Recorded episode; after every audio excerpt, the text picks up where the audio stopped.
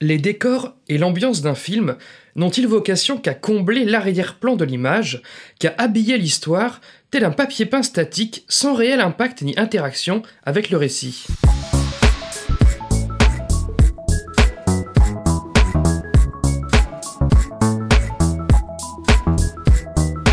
Salut et bienvenue dans ce 19e et avant-dernier numéro de Comment c'est raconté, le podcast qui déconstruit les scénarios un dimanche sur deux. Aujourd'hui, petite session d'agoraphobie post-traumatique avec le thriller horrifique irlando-britannique Citadel, sorti en septembre 2013 directement en vidéo, écrit et réalisé par Cyrian Foy. Cette œuvre, aussi glauque qu'intimiste, et malheureusement trop confidentielle, présente une passionnante composition du contexte dans lequel elle baigne. Tommy, jeune père de famille agoraphobe suite au meurtre de sa femme par une bande de sauvages mystérieux et ultra-violents, s'emploie à dépasser son traumatisme afin de sortir sereinement de chez lui et de retrouver une vie normale. Malheureusement, les étranges agresseurs rôdent de nouveau et semblent viser cette fois le bébé de Tommy, petite fille prénommée Elsa. Sont-ce des êtres humains Des monstres Des fantômes? Et pourquoi cet acharnement? Tommy devra alors compter sur un prêtre réac, une amie bienveillante et sa propre résilience pour comprendre, affronter et déjouer ce second drame qui s'annonce. Extrait de la bande-annonce.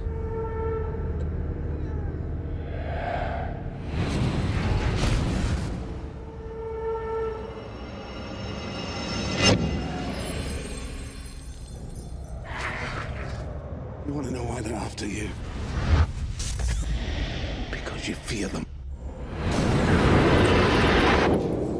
Can't leave the house, Murray.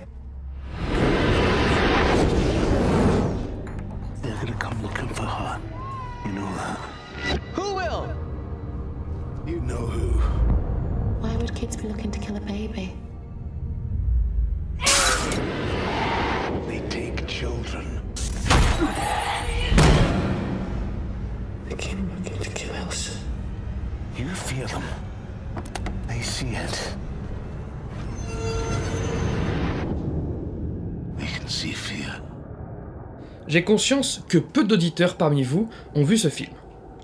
Du coup, je vous conseille grandement de le visionner, puisqu'il me faudra le divulgacher afin d'aborder la notion qui nous intéresse aujourd'hui. Bref, attention spoiler. Petit avertissement, Citadel subit pas mal de critiques sur son rapport controversé à la banlieue. Je traiterai de la question en fin d'épisode, notamment car cela fait partie du sujet. Donc, le contexte. Pourquoi le contexte? Que peut-il présenter d'intéressant dans un film? En premier lieu, penchons-nous sur sa fonction la plus intuitive, c'est-à-dire ancrer l'histoire. Dans son éternel ouvrage Story, Robert McKee associe quatre dimensions à ce qu'il appelle le décor, entre guillemets. L'époque, la durée, le lieu et la typologie de conflit. Citadel, par exemple, se déroule à notre époque en hiver, dans une ville vétuste et morne, aux rues plutôt désertes, sur plusieurs jours et présente une variété de conflits allant de la psychologie personnelle au combat contre des inconnus. Que peut-on dire de tout cela? Eh bien qu'effectivement, le contexte, ou plutôt l'arène, comme j'aime l'appeler, enrichit l'histoire d'une ambiance. En effet, ce thriller plonge le spectateur au milieu d'éléments mystérieux et anxiogènes propres au genre horrifique qu'il compte emprunter. Quoi de moins rassurant que des êtres masqués, imprévisibles et ultra-violents Que des rues vides en pleine nuit hivernale Qu'un sentiment d'isolation par la solitude de Tommy livré à lui-même face à ses démons et à des inconnus la reine de Citadelle contribue ainsi à plonger le spectateur dans l'intimité du cauchemar étouffant qu'affronte le pauvre Tommy. Dans son livre Save the Cat, Blake Snyder pointe une technique intéressante de narration qu'il appelle Keep the Press Out, qu'on pourrait traduire par garder la presse hors de tout ça. Snyder remarque ainsi que la magie d'une situation intime disparaît si les événements s'ébruitent auprès de l'opinion publique. En effet, être confronté à un contexte coupé du reste du monde nous investit, nous spectateurs, dans une forme de confidence où l'on se sent tout de suite davantage impliqué. Le chef-d'œuvre E.T. de Spielberg serait-il aussi enchanteur si le monde entier était, dans le film, au courant que le jeune enfant s'occupe d'un extraterrestre? Probablement pas. De même, dans Citadel, le scénariste garde la presse hors de tout ça, ou du moins l'opinion publique, Ainsi, cela renforce notre connexion avec Tommy et son bébé, ainsi que l'impact des événements terrorisants, et présage une absence totale de solutions extérieures. On est intimement dans la merde, quoi. Tout cela pour dire que le contexte, oui, s'il était vraiment nécessaire de le démontrer, plonge avant tout le spectateur dans une ambiance. Mais est-ce là sa seule fonction? Évidemment que l'arène d'un film offre bien plus de possibilités. Le dramaturge le plus attaché au potentiel du contexte d'une histoire s'appelle John Truby et il en parle dans son livre L'anatomie du scénario. Pour faire simple, l'arène doit incarner l'histoire, et non seulement l'illustrer. Autrement dit, le contexte est connecté aux personnages, il évolue avec eux, il est dynamique et surtout, il interagit. Aucun mur invisible ne sépare les personnages du monde qui les entoure, d'ailleurs ce dernier n'est pas moins riche dans sa composition que les personnages eux-mêmes. Et ça, nous le verrons, le scénariste de Citadel l'a bien compris. Pour commencer, de la même façon que les caractéristiques physiques, vestimentaires ou comportementales d'un personnage sont significatifs, les caractéristiques naturelles comme artificielles d'un contexte véhiculent du sens. Truby cite l'exemple d'une forêt, dans laquelle le citadin se rend pour se retrouver, mais dans laquelle surtout il est aisé de se perdre, sur le plan physique comme spirituel. Voilà pourquoi elle constitue l'arène idéale de films comme Evil Dead, King Kong, Nos Souvenirs ou encore The End. C'est au cœur de la forêt que les personnages urbains courent à leur perte ou à leur rédemption, ils s'y engouffrent comme ils s'engouffrent en eux-mêmes. Autre exemple de caractéristique naturelle d'une arène, la montagne. Une montagne véhicule une idée de hiérarchie par la délimitation des écosystèmes en fonction des altitudes. Elle inspire également un sentiment de tyrannie par sa verticalité, ou dans un registre plus positif, un sentiment de performance par le défi que son ascension représente, ou encore un sentiment de plénitude, d'omniscience, par la vue à 360 degrés qu'elle confère. Bref, le contexte véhicule bien plus que de simples émotions, il véhicule un sens susceptible d'ailleurs de s'accorder avec la thématique d'un film. Qu'en est-il de Citadel? Celui-ci est ancré dans un contexte non pas naturel, mais artificiel, comme les différents sites La maison du personnage, dont il n'ose pas sortir au début du film, réfère par exemple tout bêtement à la sécurité, à la protection. Hormis chez les personnes ayant eu une vie familiale traumatisante durant leur enfance, la maison est l'endroit où l'on veut être quand on ne veut être nulle part ailleurs. Voilà pourquoi ce lieu constitue le meilleur point de départ d'une histoire, nécessitant la fameuse sortie de la zone de confort dont Tommy s'acquitte ici pour, d'abord, reprendre une vie normale, puis échapper aux personnages encapuchonnés. Bon, là, je m'arrête tout de suite. En quoi est-ce intéressant? D'accord, l'habitat du personnage véhicule un certain sens, mais ne s'agit-il pas d'une signification commune et impersonnelle?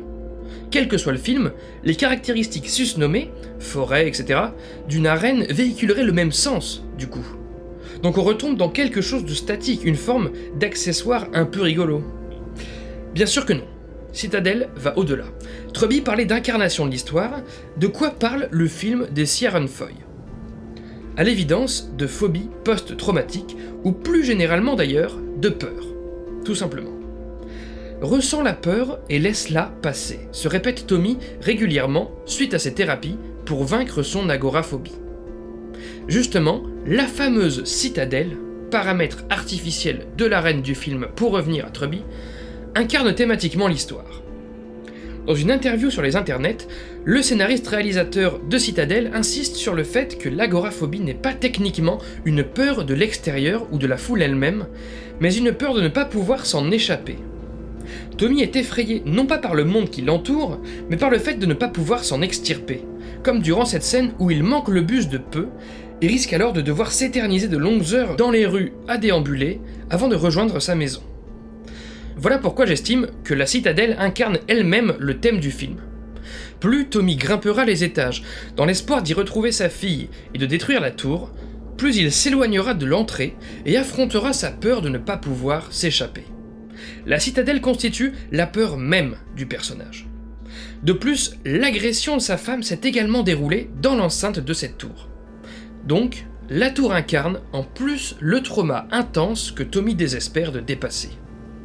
Voilà donc comment, par exemple, la reine du film peut spécifiquement interagir thématiquement avec le protagoniste et donc avoir le même impact sur lui qu'un personnage secondaire. Mais tout cela demeure statique, bien que personnalisé. Ortreby parlait d'un développement de la reine, d'une connexion avec l'évolution du personnage.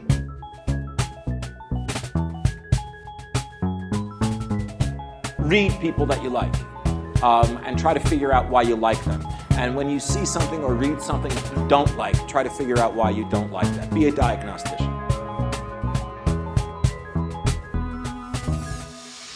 C'est ici qu'entrent en scène les personnages mystérieux, que Foy appelle les capuches dans son scénario. On découvre bien vite qu'il s'agit en réalité de démons, des créatures fantastiques anthropomorphes assoiffées de sang et de violence. Ces personnages font partie du décor, Faute de dialogue, de caractérisation, de backstory, d'intelligence, de buts clairement signifiés d'enjeux personnels ou de quelconque attribut humain si ce n'est leur forme, ces entités sont présentées comme des éléments chaotiques, anonymes, incluses dans le contexte de l'histoire. Continuons de les appeler personnages mystérieux, dans un but purement pratique, ils se font néanmoins dans le décor et sont un élément constitutif de l'arène, du contexte. Eux traduisent l'évolution du personnage principal. Plus Tommy a peur, plus il l'attaque, ce qui engendre un cercle vicieux, et à l'inverse, plus il est serein, plus ces créatures l'ignorent. Pourquoi? Sont-elles dotées d'un libre arbitre, d'un avis, d'une motivation soudaine? Absolument pas. Elles sentent tout bêtement la peur chez Tommy via sa sécrétion de cortisol, hormone de l'anxiété. De même que certains animaux aveugles se meuvent grâce aux ultrasons, que les zombies sentent le sang, les personnages mystérieux de Citadel captent la présence de cortisol chez leur proie. Ainsi, ces personnages deviennent le reflet de l'état de Tommy, le reflet de son évolution, autant qu'ils présentent une menace pour lui. Cette idée plutôt maligne permet effectivement de matérialiser à l'image l'évolution thématique du film, puisque l'intensité de l'hostilité des ennemis traduit l'intensité de la peur chez Tommy.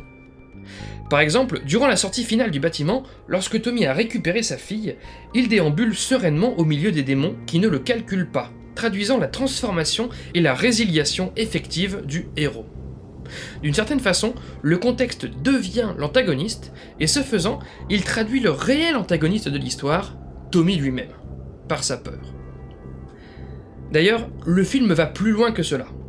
Prenons son twist final, les bébés volés par les démons deviennent ensuite eux-mêmes des démons assoiffés de peur. La salle, aux cages remplies de bébés en transformation, traduit le cœur du propos du film. Non seulement nous nous créons nos propres obstacles avec nos peurs, mais plus encore la peur se répand par filiation et contrevient ensuite à la communauté globale. En effet, plus vos peurs vous dominent, plus votre bébé a de chances d'être enlevé puis métamorphosé en démon, phénomène irréversible qui le rendra sans pitié par la suite à son tour. Pour revenir au contenu général de l'arène, au-delà des paramètres naturels et artificiels, Truby évoque également les paramètres technologiques. Il ne fait pas référence ici à de l'informatique, mais tout simplement aux petits éléments du contexte qui sont l'œuvre de l'humain. Dans Citadel, les miroirs sont par exemple utilisés d'une façon particulièrement signifiante. Symboliquement, un miroir évoque la réalité, Faire face à son reflet, faire face à un miroir, c'est affronter le monde véritable, même si celui-ci diffère de nos croyances. Ici, que ce soit dans une portière ou dans une théière, les personnages mystérieux sont régulièrement présentés dans un reflet. De même, sur les vitres d'un bus emprunté par Tommy, apparaît à un moment le reflet de l'écrasante citadelle. Montrer les incarnations de la peur du protagoniste à travers des reflets traduit davantage encore combien elles s'inscrivent dans la réalité du personnage, il s'agit de vérités desquelles il ne parvient pas à s'échapper. Ainsi, lorsque Tommy se bat dans la tour contre l'un des démons, il l'achève en l'égorgeant justement avec un morceau de miroir brisé. Non seulement le protagoniste tourne en sa faveur une promesse de malchance, on sait tous combien les miroirs brisés incombent aux plus superstitieux une malchance prochaine, mais Tommy utilise surtout un symbole de vérité, le reflet du miroir, pour terrasser une incarnation de sa peur, le démon, signifiant que la peur n'a plus sa place dans la réalité. Waouh Je ne sais pas si cette signification est intentionnelle, mais j'aime à y croire. Bon, je me branle pas mal les neurones depuis tout à l'heure, évidemment que toutes ces symboliques et ce rapport au contexte doivent propulser et enrichir le récit, mais surtout pas le remplacer. Égorger un personnage avec un objet tranchant, c'est une action attendue dans un film d'horreur. Présenter une menace dans un reflet la rend encore plus inaccessible, donc perturbante. Des bébés en mutation qui crient dans des cages constituent une situation dignement terrifiante pour un film d'horreur. Tout ça pour dire que les interactions du personnage avec son contexte s'inscrivent avant tout au premier degré, dans un récit horrifique efficace, avec lequel il ne dissonne pas, mais lui apporte simplement une portée émotionnelle et cérébrale sous-jacente supplémentaire. Aristote disait dans son traité poétique qu'une expression est de qualité lorsqu'elle est claire sans être plate, avec un mélange de noms courants et de figures de style.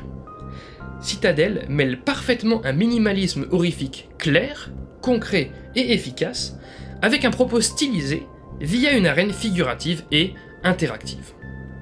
Voilà qui conclut le cœur de mon sujet, mais je ne peux vous laisser sans aborder le sujet qui fâche, la portée réactionnaire du film. En effet, frontalement, Citadel présente des individus menaçants à capuche qui vivent dans des gratte-ciel affreux, se droguent, attaquent des inconnus, tout ça, tout ça. Pire encore, le personnage bienveillant à l'égard de leur misère et de leur situation, Marie, incarnant une forme de bien-pensance, finit abattue par certains d'entre eux, et cela s'avère d'autant plus étrange qu'elle ne les craint pas, donc que thématiquement elle n'est pas censée être repérée. Par ailleurs, le prêtre Réac, fidèle soutien du héros jusqu'à la fin, affirme que, je cite, toute la merde vient de cette cité nord-est et qu'il faut la brûler. Ambiance. La symbolique catholique ambiante légitimise davantage encore ce prêtre, depuis la croix autour du cou du héros jusqu'aux nombreuses évocations de la Sainte Trinité, le numéro 111 sur la porte, Tommy plus sa compagne plus leur bébé, Tommy plus Marie plus le bébé, ou encore Tommy plus le prêtre plus un enfant aveugle. Par ailleurs, cette Trinité est martyrisée à chaque fois, puisque un chiffre 1 tombe du nombre 111, que Johanna décède, que Marie décède et enfin que le prêtre décède aussi. Symbolique, affirmé par l'auteur en interview. Et pour finir là-dessus, à la fin du film, une fois Tommy réconcilié avec ses peurs, alors qu'il pourrait déambuler désormais dans la tour sereinement, il choisit d'accomplir le plan du prêtre et donc de faire péter les tours, de nettoyer la citadelle de ses démons. Si on fait la somme de tout cela, oui, on n'est pas loin du rapport sarkozyste aux banlieues, virer les racailles au karcher et j'en passe. Je comprends ainsi parfaitement le malaise qu'on puisse ressentir à l'égard de Citadelle. Tout de même, j'aimerais me faire l'avocat du diable sur quelques points qui, certes, n'excuseront pas tout.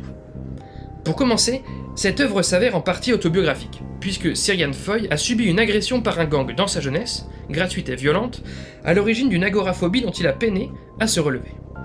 Le meilleur moyen qu'il a trouvé pour restituer cette situation initiale consiste à ne pas montrer les agresseurs.